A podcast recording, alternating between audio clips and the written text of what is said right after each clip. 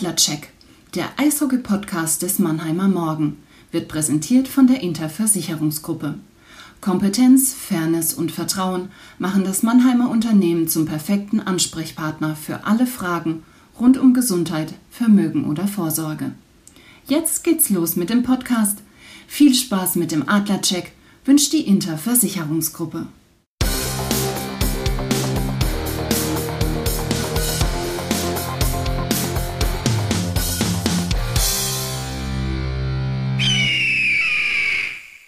Das Eröffnungsbully, der Puck fällt.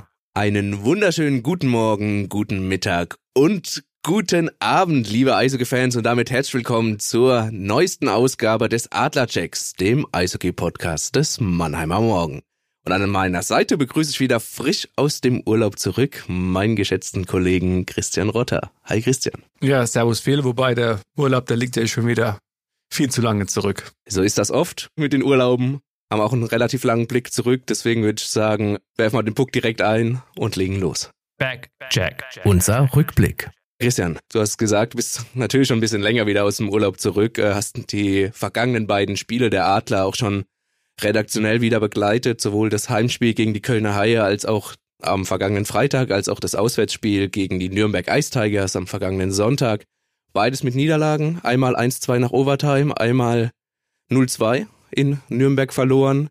Wie hast du die Spiele erlebt? Ja, ich musste nicht viel notieren. Ne? Ein Tor in äh, 120 und ein paar mehr Minuten. Also offensiv äh, war der Output. Das hat sich ja, glaube ich, das kann man nochmal drüber reden, bei dem Spiel, das du dann äh, verfolgt hast, bei dem 2 zu 3 nach Verlängerung gegen Düsseldorf schon angedeutet, dass da im Sturm momentan der Wurm steckt. Also äh, mit, mit einem Tor oder zwei Toren kannst du kein Spiel gewinnen, mit null erst recht nicht. Das hat sich dann tatsächlich wie so ein roter Faden durch diese Partien gezogen und äh, muss auch sagen, unterm Strich, klar, die Adler hätten in Nürnberg vielleicht auch einen Punkt holen können und äh, Overtime gegen Köln wären noch ein Zweiter drin gewesen. Aber so von, von dem, was sie, was sie gemacht haben, da muss man auch mit einem Punkt, äh, was heißt zufrieden sein, aber das mehr war da auch einfach nicht drin. Ich will nicht sagen, dass die Adler keinen Einsatz gezeigt haben. Das stimmt nicht, aber können wir nochmal ein bisschen ins Detail gehen. Es waren halt doch einige Faktoren dabei, die eben eine bessere Leistung oder einen besseren offensiven Output eben verhindert haben. Ja, Faktoren sind natürlich oft geschrieben, oft gehört, oft gesehen ähm, oder nichts gesehen, weil es waren zu viele verletzte Spieler. Einfach die Adler Mannheim momentan haben, hat sich immer so zwischen sieben bis neun Ausfällen, sei es verletzt oder krankheitsbedingt, gedreht um die Zahl. Was für ein Faktor ist das deiner Meinung nach? Welcher Faktor spielt diese verletzten Miserie bei den Adlern? Du sprichst an, ein guter Punkt. Ich war ja heute im Training und äh, da habe ich Bill Stewart, den Adlercoach, genau darauf angesprochen und er sagt, äh, wir und München haben das laufintensivste Spiel aller DEL-Vereine. Und wenn du da eben nicht konsequent vier Reihen spielen lassen kannst, kannst du dein System einfach nicht durchziehen. Man kann natürlich jetzt auch sagen, na gut, dann musst du vielleicht das System ein bisschen ans Personal anpassen. Aber es war dann doch sehr offensichtlich, dass gerade es ein Nachteil war, dass die Adler in den besagten Spielen immer in Rückstand geraten sind. Bill Stewart hat dann immer so reagiert, dass er relativ früh auf drei Reihen umgestellt hat. Und wenn du dann natürlich gegen Gegner spielst, der mehr mit vier Reihen kommt, dann fällt es dir irgendwie mit den wenigen Spielern eben auch schwerer, Lücken zu finden oder Lücken zu reißen, weil die natürlich dann auch körperlich müder sind und das ist ja schon eine Sache, die sich, wie du gesagt hast, schon seit Wochen ja so, so dahin zieht. Ist ja nicht so, dass mal in einem Spiel mit drei Reihen gespielt wird, sondern dadurch, dass die Spieler, die so viel, vielleicht auch ein bisschen zu viel gespielt haben, natürlich irgendwie über den Long Run so ein bisschen müder werden, ist es ja quasi wie so ein Teufelskreis. Ne? Sie müssen immer mehr spielen, werden immer müder und dann ist es natürlich auch so, also ich habe mir die Spiele hier angeschaut und du hast irgendwie gedacht, du musst den Spielern jetzt mal helfen, ne? Sie so ein bisschen, weil sie einfach keine Lücken gerissen haben. Es war kaum jemand für die Abpraller da. Wobei man im Nürnberg-Spiel dann auch sagen muss, da gab es dann auf einmal 42 Schüsse. Das hatte ja noch Bill Stewart gefordert nach dem Köln-Spiel. Er hat gesagt, hat so aufs Sheet geguckt und gesagt, auf 25 Schüsse gegen Köln, das ist mir einfach zu wenig. Wir brauchen eigentlich in jedem Spiel 42 Schüsse. Aber gegen Nürnberg war es dann eben so, die Quantität der Schüsse hat schon gestimmt, aber die Qualität. Niklas Treutler hatte fast immer freie Sicht. Die Spieler haben vor ihm aufgeräumt und ja, dann gehst du ohne das Tor aus so einem Spiel raus. Ja, kann man festhalten, Überspieltheit sicher ein Punkt. Überspieltheit führt gleich zur Unkonzentriertheit und das führt halt dann im Endeffekt vielleicht zu, zu weniger Toren. kann ein Punkt sein natürlich. Jetzt haben wir mit Düsseldorf, was du 2-3 nach äh, Verlängerung verlierst, ähm, eine Mannschaft, die defensiv spielt, die eher reagiert, die versucht, die Räume eng zu machen vor dem eigenen Tor, die natürlich dann auch in Führung geht in Mannheim zweimal.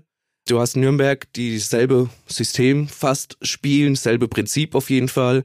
Ähm, die Räume eng machen, sich auf Kontern festlegen, dem Gegner den, den Puck überlassen.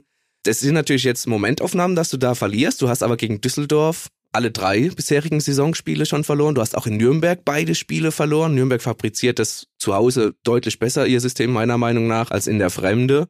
Ist das aber vielleicht auch so ein Punkt, den man sagen kann in dieser Saison, die Adler tun sich schwer gegen Mannschaften, die halt genau das fabrizieren? Also sprich, vor dem eigenen Tor die Räume eng halten und dann schnell umschalten? Genau da fehlen solche Spielertypen, die dann auch mal vielleicht vors Tor gehen und die Abpraller nehmen, weil so wie du sagst, wenn, wie kannst du so ein defensives System am besten überrumpeln, indem du eben natürlich vielleicht auch einen Schuss mal von außen nimmst, von dem du gar nicht erwartest, dass er vielleicht reingeht, aber vielleicht kann der Torhüter den Puck nicht festhalten. Aber wenn du dann halt keinen Spieler im Slot hast, der dann einen Rebound mal reindrückt oder mal einen Puck abfälscht, dann kannst du eben auch keine Tore erzielen. Und genau so wie du es angesprochen hast, gegen Mannschaften, die hinten ein konsequentes Defensivsystem spielen, die die Adler an den Banden halten und dort spielen lassen. Und dann, dann wirbeln sie da und dann fahren sie da nochmal einen Schlenker und da nochmal einen Schlenker.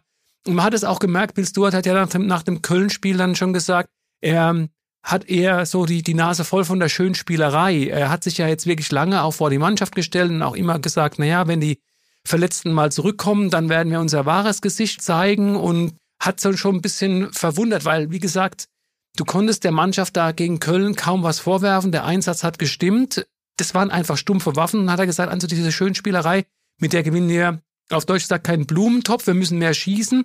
Wie gesagt, das hat die Mannschaft ja ganz gut umgesetzt gegen Nürnberg und trotzdem hat's äh, nicht gereicht. Aber das Positive, du warst heute im Training, da kamen einige verletzte oder angeschlagene Spieler zurück und auch ein Zugang durfte man begrüßen im, im Team der Adler. Du hast auch direkt mit ihm gesprochen und darüber sprechen wir gleich in unserem Vorcheck. Vorcheck. Wir schauen voraus. Ich habe es schon angesprochen. Verletzte Spieler sind zurückgekommen. Wer war denn heute alles beim Adlertraining auf dem Eis? Wir nehmen wie immer oder wie häufig in der Regel äh, mittwochs auf. Wen hast du da entdeckt auf den Kufen? Und ähm, natürlich über den Neuzugang ist kein Geheimnis mehr. Joseph Cramarosa ist neu bei den Adlern, ähm, kam aus der NHL-Organisation der Minnesota Wilds. Ein Kanadier, auch mit NHL-Erfahrung, überwiegend aber in der American Hockey League gespielt gehen wir es mal schrittweise vor. Welche Spieler sind denn wieder zurück? Können sie auch am Wochenende schon spielen? Und was ist dein Eindruck von äh, Joseph Cramarossa? Fangen wir erstmal bei den zuletzt erkrankt oder angeschlagen fehlenden Spielern an. Es war voll auf dem Eis heute. Es haben dann unterm Strich tatsächlich nur noch drei Jungs gefehlt. Und zwar Nigel Dawes. Ja, da weißt du ja auch, werden wir wahrscheinlich erst wieder zu den Playoffs sehen und Leon Bergmann und Simon Thiel. Bei Simon Thiel muss man sagen, er hat dann individuell Einheiten auf dem Eis nach dem Teamtraining sogar schon mit Marcel Gottsch ähm, abgespult und hat ein weißes äh, Signaltrikot angehabt. Also bei dem ist es dann eher auch nur noch eine Frage von, ja, vielleicht zwei Wochen, bis er wieder spielen könnte. Und Leon Bergmann, der ausfällt, ähm, da hieß es heute, es war so der neueste Stand, der macht auch gute Fortschritte, so in drei Wochen wird er zurückerwartet. Also das sind jetzt diese drei Ausfälle, die du noch hast. Was aber wiederum bedeutet, dass im Vergleich zum Spiel am Sonntag äh, vier Jungs zurückgekommen sind. Das war tatsächlich sogar mehr als erwartet. In der Verteidigung Thomas Larkin und Mark Katic. Larks war ja krank, Katic war angeschlagen. Beide haben gespielt, auch im normalen Trikot. Also da steht einem Einsatz nichts im Wege. Und im Sturm tatsächlich wie erhofft von den Adlern Stefan Leubel und Matthias Blachter. Also da hast du tatsächlich zwei erfahrene Stürmer äh, zurückgewonnen und ähm, dann tatsächlich als Zugang noch Joseph Cramarosa. Was bedeutet, heute im Training war es so, dass 13 Stürmer auf dem Eis standen. Also plötzlich ein Luxusproblem. Du hast tatsächlich plötzlich ein Luxusproblem.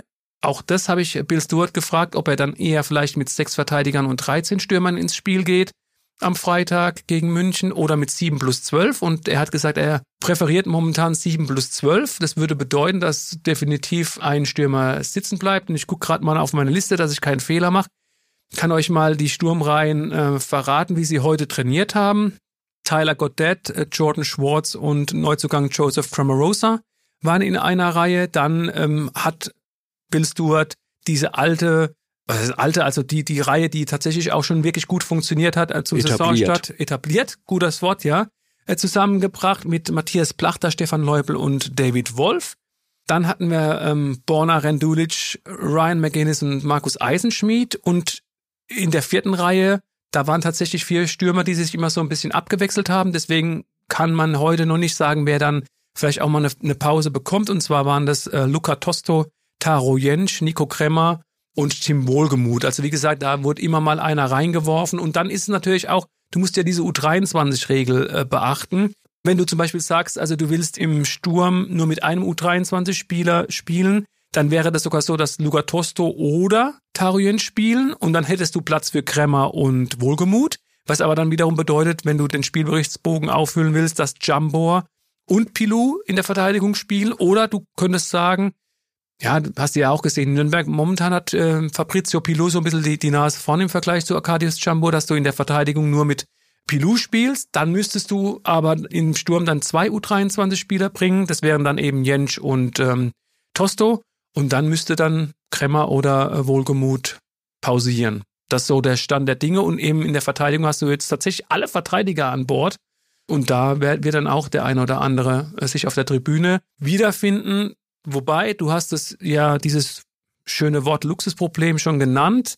Auch das war natürlich ein Thema in der Pressekonferenz und da hat Wills, du hast gerade gesagt, dass natürlich jetzt einige, gerade im Sturm, einige Spieler mehr gespielt haben, als sie hätten spielen sollen. Da kann er natürlich jetzt schon auch so in Sachen Belastung vielleicht einmal ein bisschen rausnehmen und wenn er dieses volle Line-up hat und einfach diese Belastungssteuerung noch ein bisschen mehr dosieren, es ist vielleicht kein Problem. Also es ist tatsächlich jetzt eine, eine Situation, ich habe Matthias Plachter darauf angesprochen, hat er auch gesagt, so ein volles Line-up hatten wir noch nicht in dieser Saison. Also vielleicht werden die Adler jetzt so langsam auch ihr wahres Gesicht zeigen können.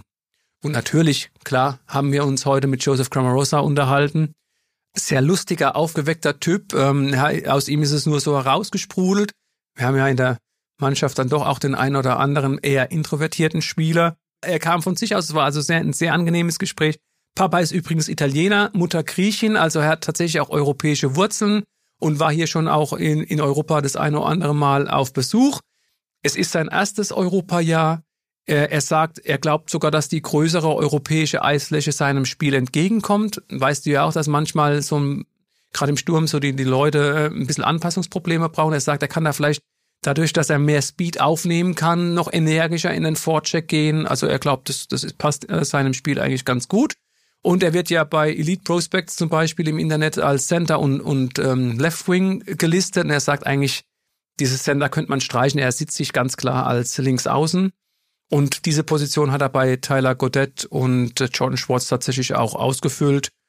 Ähm, was gibt's über ihn noch zu sagen? Ja, es hat sich ganz gut eingelebt, aber hatte dann doch ähm, mal kurz gestutzt. Am Dienstag war er beim Bäcker, wollte damit so einer Bezahl-App bezahlen und hatte dann erstmal sich gewundert, warum das nicht funktioniert hat hier in Deutschland. Konto muss eben einfach noch freigeschaltet werden. Er hat sich bei seinem ehemaligen Teamkollegen, den, den er jetzt in Mannheim wieder trifft, Corbinian Holzer, ein bisschen Bargeld gepumpt. Beide haben ja eine, eine gemeinsame Vergangenheit in der Organisation der Anaheim Ducks konnte er sich auch ein paar Brötchen dann leisten. Er ist seit Montag ja schon äh, in Mannheim, ist ja Montag in Frankfurt gelandet. Montag war kein Training, aber seit Dienstag mit der Mannschaft auf dem Eis. Wie hast du ihn aber auch so erlebt? Und ja, vom, vom Spielertyp her, ähm, wenn man jetzt bei Lito Prospect, so was angesprochen, mal, mal reinschaut, er hat natürlich auch, ja, er ist ein Sammler von Strafminuten ein bisschen. Er hat schon äh, dreistelliger Bereich, ist jetzt für ihn nichts Neues. Er, er kennt das, er hat die ein oder andere Saison schon äh, über 100 Strafminuten gehabt. Ähm, ja, wie war dein Eindruck von ihm auf dem Eis mindestens, wie es sich auch da bewegt hat? Baby beschreibt das sich vielleicht aber auch selbst als, als Spielertyp. Ich fange mal mit einem Statement an, äh, das Bill Stewart am Freitag nach dem Heimspiel gegen Köln gesagt hat. Da wurde ja die Personalie dann auch nochmal perfekt gemacht und kommuniziert. Und da hat Bill Stewart gesagt, er bringt mehr Beef in die Mannschaft. Äh, und ich habe Joseph Cramarosa heute mit dieser Aussage konfrontiert und dann hat er gelacht erstmal und hat gemeint, ich hoffe nicht, dass mein Trainer meint, äh, ich hätte ein bisschen zu viel Kilo auf dem Bauch, ne? Nein, er wusste natürlich, was Bill Stewart damit meint. Und zwar klar, er ist kein Kind von Traurigkeit. Du hast gesagt, er geht keine Auseinandersetzung aus dem Weg, aber er hat auch über sich selbst gesagt, er, klar, wenn man ihn so charakterisiert, findet er das auch okay, dass man an erster Stelle seine physische Präsenz nennt, aber er glaubt auch, dass er tatsächlich seinem neuen Team in der Offensive weiterhelfen kann. Ich habe Corbinian Holzer wiederum dann auch äh, darauf angesprochen, wie er so seinen neuen Teamkollegen, den er ja wie gesagt, äh, aus gemeinsamen Anaheim-Zeiten kennt, äh, beurteilen, hat er auch gesagt, ja, er hat damals ein richtig gutes Camp gespielt bei Anaheim und hat sich dann auch einen Platz in der NHL-Mannschaft redlich verdient. Das war absolut okay. Und er hat ihn so in Erinnerung, dass er einen richtig guten, energischen Vorcheck spielt. Und man hat es ja auch jetzt in diesem Jahr zum Beispiel gesehen. Er hat zwar in Anführungszeichen nur vier NHL-Einsätze, hat aber in den vier NHL-Einsätzen trotzdem einmal äh, getroffen. Und es ist natürlich auch klar, ähm, er ist jetzt kein Spieler, der so oft mal in die, in die DL dann zurückkehrt, der schon drei, vier Jahre kein NHL-Spiel gemacht hat, sondern er hat immer noch da so rangeschnuppert Übrigens auch eine, eine Information noch, er war nicht verletzt, weil wir, man hat natürlich gesehen, er hat in der American Hockey League nur 18 Spiele gespielt, aber nicht, weil er irgendwie verletzt gewesen wäre, sondern es war tatsächlich eine politische Entscheidung. Die hat dann auch tatsächlich dazu geführt, dass er gesagt hat, Tapetenwechsel ist jetzt genau richtig. Weil das weißt du ja auch, American Hockey League, er ist jetzt 30, ist ja so ein bisschen die Ausbildungsliga für die NHL und da wollen natürlich die General Manager eher so ein bisschen jüngeres Gemüse sehen, die dann tatsächlich auf dem Sprung in die NHL stehen. Und er mit seinen 30 Jahren hat da einfach bei Iowa Wild nicht mehr so reingepasst. Deswegen, wie gesagt, nur 18 Einsätze, aber er steht im Saft. Gibt ja auch eine Regelung entsprechend in der AHL, dass du nur so und so viel Overager einsetzen dürfen. Ja, so ihn vielleicht auch noch gefragt, warum er sich für Mannheim entschieden hat, beziehungsweise ob er schon was über Mannheim gehört hat. Oft hat man sich ja auch bei Teamkollegen äh, oder ehemaligen Teamkollegen informiert. Also Corbinian Holzer lag dann da sehr nah, dass er sich vielleicht mal bei ihm rückversichert hat, ob er da auch äh, ja, zur richtigen Mannschaft ins richtige Land geht. Hat er nicht. Also klar, das, die Frage lag ja auf der Hand, die habe ich natürlich auch gestellt, aber nee, bei Corbinian Holzer hat er sich nicht informiert. Er hat mir gesagt, dass er tatsächlich vor ein paar Jahren schon mal mit dem Gedanken gespielt hat, ob vielleicht eine Luftveränderung nicht für ihn jetzt beim jetzigen Stand der Karriere das Beste wäre. Und da hat er sich anscheinend so eine Liste gemacht und Mannheim stand da drauf ohne dass es dann jetzt irgendwie konkret gewesen wäre. Und dann hat ja jetzt Manager Jan Axel Alavara seine Scouting-Tour in Amerika gemacht. Und als dann das Angebot kam und er nochmal mit Jan Axel Alavara gesprochen hat und er hat ausschließlich mit Jan Axel Alavara gesprochen, dann wusste er genau, auf welcher Basis er dann die Pros und die Cons eben abgewegt und dann gesagt, okay, jetzt ist der richtige Zeitpunkt. Er wusste genau, worauf er sich einlässt und deswegen Klar ist es für ihn ein Abenteuer, sagt er, aber er, er weiß, was von ihm erwartet wird und was er erwarten kann. Kurz nochmal vielleicht, weil du sagst, äh, Jan-Axel Alavara war auf Scouting-Tour in Nordamerika. Man muss dazu vielleicht aber auch sagen, Axel Alavara ist natürlich einer, der, der plant schon mal zwei, drei Jahre auch mal voraus gerne. Also es ist nicht so, dass er Grandma Rossa jetzt direkt in Nordamerika entdeckt hat und ihn angesprochen hat von wegen, willst du nicht jetzt in Mannheim spielen, sondern er stand auch schon länger bei ihm auf der Liste bestimmt, oder? Genau so ist es, ja. Also die haben ja wirklich äh, eine, eine lange Liste von Spielernamen und ist ja immer so eine Frage mit dem Zeitfenster, funktioniert irgendein Wechsel, ja, nein. Äh, hätte er jetzt in diesem Jahr noch ein paar NHL-Spiele mehr gemacht, hätte es wahrscheinlich nicht funktioniert. Was natürlich auch bemerkenswert war, wir haben ihn so nach seinen familiären Verhältnissen gefragt, also seine Ehefrau arbeitet in Toronto und kann ihn in diesem Jahr nur besuchen und er hat dann so gesagt, naja, wenn es klappt, dass ich in Mannheim bleibe, meine Frau hat schon gesagt, nächstes Jahr äh, bin ich äh, dann mit am Start. Also der könnte sich durchaus vorstellen, wenn er jetzt hier einschlägt, äh, noch ein Jahr oder mehrere Jahre dran zu hängen. Er hat auf mich so einen re relativ offenen Eindruck gemacht. Vielleicht auch dadurch bedingt, dass er eben diese, diese Papa hat, der Italiener ist, die Mama ist Griechin. Er war hier schon äh, auf Besuch und er hat dann auch gesagt, natürlich ist es für mich auch eine Option, so ein bisschen meine Herkunft ein bisschen mehr zu untersuchen. Ne? Also klar, äh, du weißt ja auch viele Spieler, die dann hier ähm, ihr Geld verdienen, die nutzen dann irgendwelche spielfreie Zeiten, wenn es sei es dann Deutschland Cup Pause oder halt auch den Sommer, um dann einfach mal einen längeren Urlaub zu machen. Ne? Also zum Beispiel Ben Smith, der war ja wirklich viel dann und oft in, in der Schweiz unterwegs und so. Er ist open-minded, wie man so schön sagt, und was ich auch richtig cool fand. Und Olli Wehner von der Rheinpfalz, meinem geschätzten Kollegen, ist es auch gleich aufgefallen. Als wir ihn auf das Talent der Mannheimer Mannschaft angesprochen haben, hat er von sich aus gleich gesagt, ja Mensch, was da für Talent drin steckt, das kriegst du gar nicht mit, ne? Deutschland, Eishockey, klar, weiß er, dass es da aufwärts geht, aber du hättest in Nordamerika einfach so einen ganz engen Blick, vielleicht, ne, die Scheuklappen auf und weißt gar nicht, wie viele gute Eishockeyspieler es außerhalb von Nordamerika gibt. Fand ich bemerkenswert. Definitiv, definitiv. Äh, wir haben eh nie Scheuklappen auf, wir gucken immer nach links und rechts. Aber jetzt wollen wir erstmal kurz äh, in, der, in der näheren Zukunft bleiben und uns äh, auf den nächsten Gegner blicken, weil Kramer Rostock bekommt es natürlich dann direkt mit den Adlern mit einem Schwergewicht zu tun. Die Mannheimer empfangen am Freitag Spitzenreiter München in der SAP Arena. eine Herkulesaufgabe durchaus. Ja, genau. Ist ja dein Spiel, deswegen spiele ich den Puck dann ja auch mal zurück. Ich habe jetzt genug gebabbelt wieder. Klar, vor allen Dingen, ich meine, das ist nur eine Kleinigkeit, aber die Münchner könnten den Auswärtssiegrekord, den sie ja letzte Woche schon eingestellt haben, jetzt verbessern, ausgerechnet bei dem Team, den Adlern Mannheim, das den Rekord bislang gehalten hat. Ist nur eine kleine Randnotiz äh, natürlich, aber es geht mir auch mal darum, eine Duftmarke zu setzen. Du hast jetzt ein volles Line-up, Phil. Äh, nur noch drei Ausfälle, haben wir schon angesprochen. Jetzt gegen München. Die sind, das haben die Adler heute auch nochmal alle durch die Bank weg bestätigt, das Maß der Dinge zurzeit in der DEL. Wie wichtig wäre es mal, so ein Ding zu ziehen? Unglaublich wichtig. Du musst jetzt, wie du so schon gesagt hast, eine Duftmarke setzen. Klar, du hast ein volles Line-up, jetzt aber mit Grandma Rosa einen neuen Spieler, der erst Anfang der Woche dazugestoßen ist, mit Blachter, Leubel, Spieler, die jetzt auch mal ein, zwei Wochen ausgesetzt haben. Bist du da gleich wieder bei 100 Prozent? Nein, aber München gut drauf. Gegen München siehst du zu Hause oft auch sehr gut aus. Das ist eine gute Bilanz und äh, bist natürlich top motiviert, gegen diesen äh, Spitzenreiter zu punkten. Und äh, München, wiederholen wir uns ja auch in unseren, in unseren Folgen, ist, der Titel geht nur über München. München bestätigt es momentan sind super in Form, machen wenig Fehler, haben jetzt mal äh, zu Hause gegen Schwenningen vergangenen Donnerstag mit 1-2 verloren, haben dann aber gleich wieder einen 6-1-Erfolg in, in Augsburg nachgelegt. Natürlich wäre es unglaublich wichtig zu gewinnen. Und das, das Gute ist, München ist natürlich keine Mannschaft, die sich hinten reinstellt und schnell umschaltet. Das, das können die natürlich.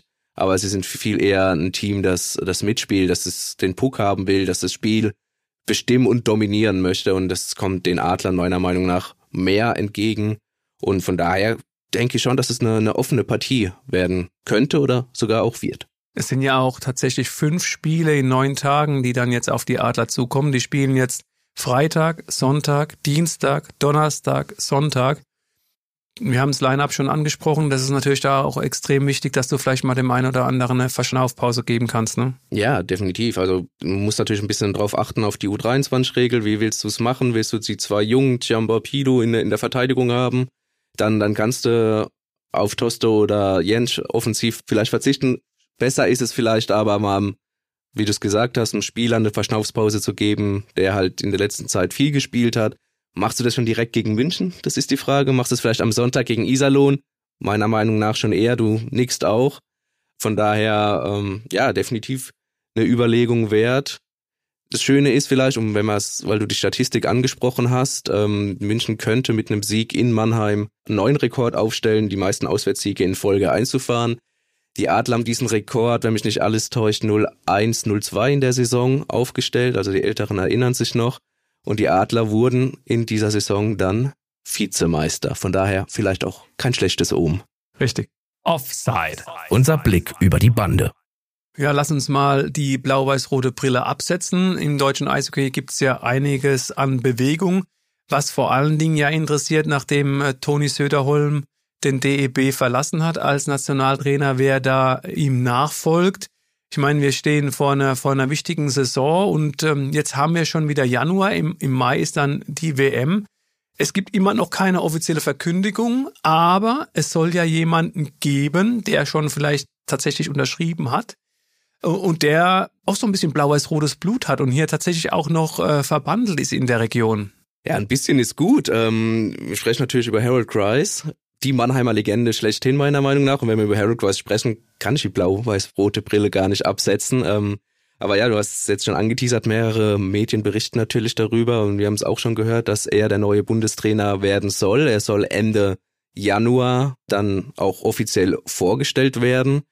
Sein Vertrag in Schwenningen, er hatte erst vor dieser Saison äh, den Trainerposten neu in Schwenningen äh, angetreten äh, soll nach dieser Saison auslaufen. Er hat aber eine Option für ein weiteres Jahr. Angeblich werden aber die Vertragdetails geklärt, dass diese Option verfällt oder einfach nicht gezogen wird und er damit frei ist für den DEB und er dann zumindest mal, was die kommende WM auch angeht, die beginnt am 12. Mai in Finnland und Lettland. Die deutsche Mannschaft ist in Finnland in einer meiner Meinung nach schweren Gruppe mit ähm, Schweden, Finnland, USA. Dazu kommt noch äh, Dänemark, Ungarn, Frankreich und Österreich.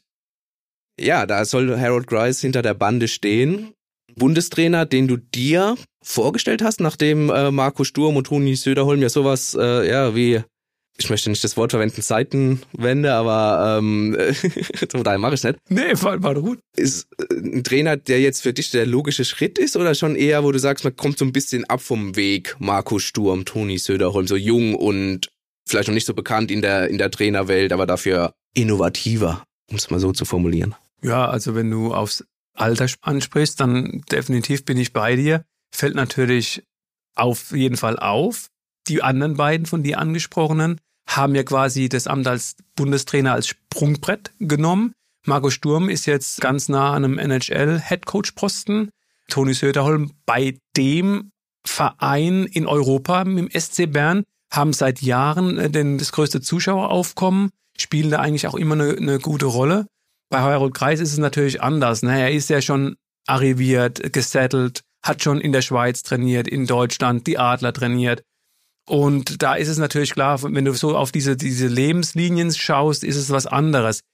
Was man nicht vergessen darf, 2010 war Harry ja schon mal Co-Trainer beim DEB unter Uwe Krupp und damals, ich kann mich noch gut erinnern, weil ich diese Weltmeisterschaft auch für ein MM eben verfolgt habe, da war das so bei den Journalisten so, dass der Uwe Krupp quasi wie so eine Art General Manager da gesehen wurde und der natürlich auch für die Medien der Ansprechpartner war, aber die Arbeit auf dem Eis hatte Harry gemacht und alle haben gesagt eben, Harry ist das Mastermind. Ähm, und der Erfolg damals äh, haben die Deutschen ja fast das Finale erreicht und auch beinahe dann zumindest die Bronzemedaille geholt, sind dann Vierter geworden. Dieser Erfolg wurde gerade bei, bei, bei meinen Kollegen doch zu einem Großteil auch äh, dem, dem Harry zugesprochen. Das dazu, zu dieser anderen Frage der Philosophie. Ich könnte mir natürlich schon auch vorstellen, dass Harold Rice jetzt ähm, auch so wie es Uwe Krupp 2010 war, eben eher das, so das Gesicht dann ist äh, des Teams und der natürlich auch der Ansprechpartner der Medien ist. Du weißt ja auch, er ist ein Gentleman, er ist äh, eloquent, er kann natürlich so, solche Arbeiten auch wunderbar ausführen. Es kommt meines Erachtens dann natürlich auch sehr darauf an, wer seine Co-Trainer sind, ob die dann natürlich diesen innovativen ähm, Weg, den die Deutschen äh, tatsächlich vor einigen Jahren eingeschlagen haben, vielleicht konsequent weitergehen. Ich glaube nicht. Äh, es ist ja dieses unschöne Wort Spielermaterial. Ne? Spieler sind ja, sind ja auch Menschen, ist ja kein Material, aber mit dies, diesen Spielern, die momentan eben zur Verfügung stehen und du hast jetzt auch sehr viele offensiv starke Spieler. Wenn du jetzt aufs NHL, äh, auf die NHL-Tableaus guckst, kann ja sein, dass so, so ein Moritz Seider, Tim Stützle dann bei der WM äh, sogar zur Verfügung stehen und äh, für Deutschland spielen. Ob du die dann in so ein äh, enges Defensivkorsett zwängst, das kann ich mir nicht vorstellen. Aber ich glaube, das weiß Harry auch. Ja, wie du auch angesprochen hast, ähm, was Harry natürlich stark macht, was eine Stärke von ihm ist, nicht nur seine Eloquenz und, und sein Gentleman-Dasein, natürlich hat er unglaublich viel äh, Trainererfahrung, aber er kann natürlich auch ein Team zusammenschweißen. Also er hat die Kabine immer sehr, sehr gut im Griff. Und ähm, was natürlich für eine WM auch sehr, sehr wichtig ist, dass eine gute Stimmung in der Mannschaft herrscht, dass die Mannschaft schnell zusammenfindet und dass du gerade als Deutschland schnell als äh, Team funktionierst einfach. Und wenn du natürlich noch so Spieler zur Verfügung hast, wie ein Tim Stütze, Moritz Seider, Nico Sturm etc., umso besser. Abschließend die Frage nochmal, Co-Trainer, auch das finde ich wichtig. An wen denkst du da, wenn du an die Co-Trainer denkst? Also Toni Söderholm hat es ja oft gemacht, der hat ja oft internationale Co-Trainer, das heißt aus seiner Heimat Finnland äh, gewesen. Zuletzt war Tom Rowe, US-Amerikaner, Cheftrainer der Nürnberg Ice Tigers, den er sich mit an die Bande geholt hat, aber auch den einen oder anderen Deutschen, zuletzt Alex Sulzer beim Deutschland Cup. Sind es so äh, Typen, wo du sagst, kannst du dir auch bei Harold vorstellen oder ist es jetzt nur ein junger Co-Trainer aller Marcel Gott eventuell auch? Ja, genau. Wenn du den nicht genannt hättest, hätte ich es gemacht. Definitiv. Ähm, du weißt ja, dass Marcel Gottsch beim DEB sehr hoch angesehen ist. Es, tatsächlich gab es ja auch Stimmen, die Marcel als neuen Bundestrainer gesehen haben und äh, dieser Schritt wäre definitiv noch ein bisschen zu früh gekommen. Er hat ja jetzt erstmal seine erste Saison bei den Adlern, also seine erste volle Saison bei den Adlern als Co-Trainer, war davor äh, Skills Coach und so weiter und macht da bestimmt auch einen, einen hervorragenden Job. Aber jetzt schon gleich Bundestrainer, ich glaube, ähm, das, das hat er auch immer gesagt, ist, ist vielleicht ein bisschen arg früh. Aber als Co-Trainer könnte ich ihn mir natürlich schon gut vorstellen. Ich glaube, dass er auch eine ganz gute Bindung zu, zu Harold Kreis hat. Das könnte ich mir schon gut vorstellen. Und er hat, wie gesagt, beim DEB auch alle Trainerscheine gemacht. Er ist da also in diesem System voll integriert. Natürlich könnte man sich vorstellen, dass man sich so einen erfahrenen Haudegen wie Tom Rowe oder Jeff Ward war ja auch lange Jahre, als Marco Sturm ähm, Chefcoach beim DEB war, war er als Co-Trainer dabei dass man sich so eine Expertise noch ranholt. Äh, Marcel Gottsch kann ich mir da durchaus vorstellen, aber natürlich auch Tobi Abstreiter, der hat halt einfach jetzt ähm, auch schon die U20 geführt, würde vielleicht auch äh, naheliegen, wenn er da äh, Co-Trainer macht. Da sind wir auf jeden Fall gespannt, schauen, was passiert und ob Ende Januar wirklich Harold Kreis dann als Bundestrainer feststeht. Er wohnt ja nach wie vor noch in Ladenburg äh, oder hat da sein, er seine Homebase, also ganz in der Nähe natürlich. Und ja, damit würde ich sagen, sind wir auch schon am Ende angekommen äh, der heutigen Folge und an euch da draußen würden wir uns natürlich freuen, wenn ihr uns einen Like da lassen würdet, entweder bei Spotify, Apple Podcast oder dieser und klasse wäre es natürlich auch, wenn ihr uns unter anderem unter mannheimer-morgen.de slash podcasts abonnieren würdet und Feedback könnt ihr uns auch geben, wenn euch das gefallen hat, was wir zwar hier schwadronieren oder wenn ihr Vorschläge habt für Gäste oder weiteres unter podcast.mamo.de. Und damit sage ich Christian, vielen lieben Dank. Ich habe äh, zu danken für die Einladung, war sehr nett von dir. Wir dürfen nicht vergessen, dass nächste Woche äh, das Buwe-Gebabbel wieder dran ist. Thorsten Hof zeichnet auf den Podcast. Ja, hast ja auch mitgekriegt, ähm, als alte FCK-Nase, die du ja bist, der Waldhof ist gut äh, aus der Winterpause rausgekommen mit einem 3 zu 1 Sieg gegen den TSV 1860 München. Micha, der bei uns sitzt, hat sich darüber gefreut. Er ist ja eine alte Bayern-Nase und wenn die, die Löwen verlieren, da geht ihm natürlich das Herz auch auf. Ja, also nochmal vielen Dank und an euch da draußen bleibt äh, uns treu und gesund und haltet euch munter. Ciao, ciao. Ein Podcast des Mannheimer Morgen.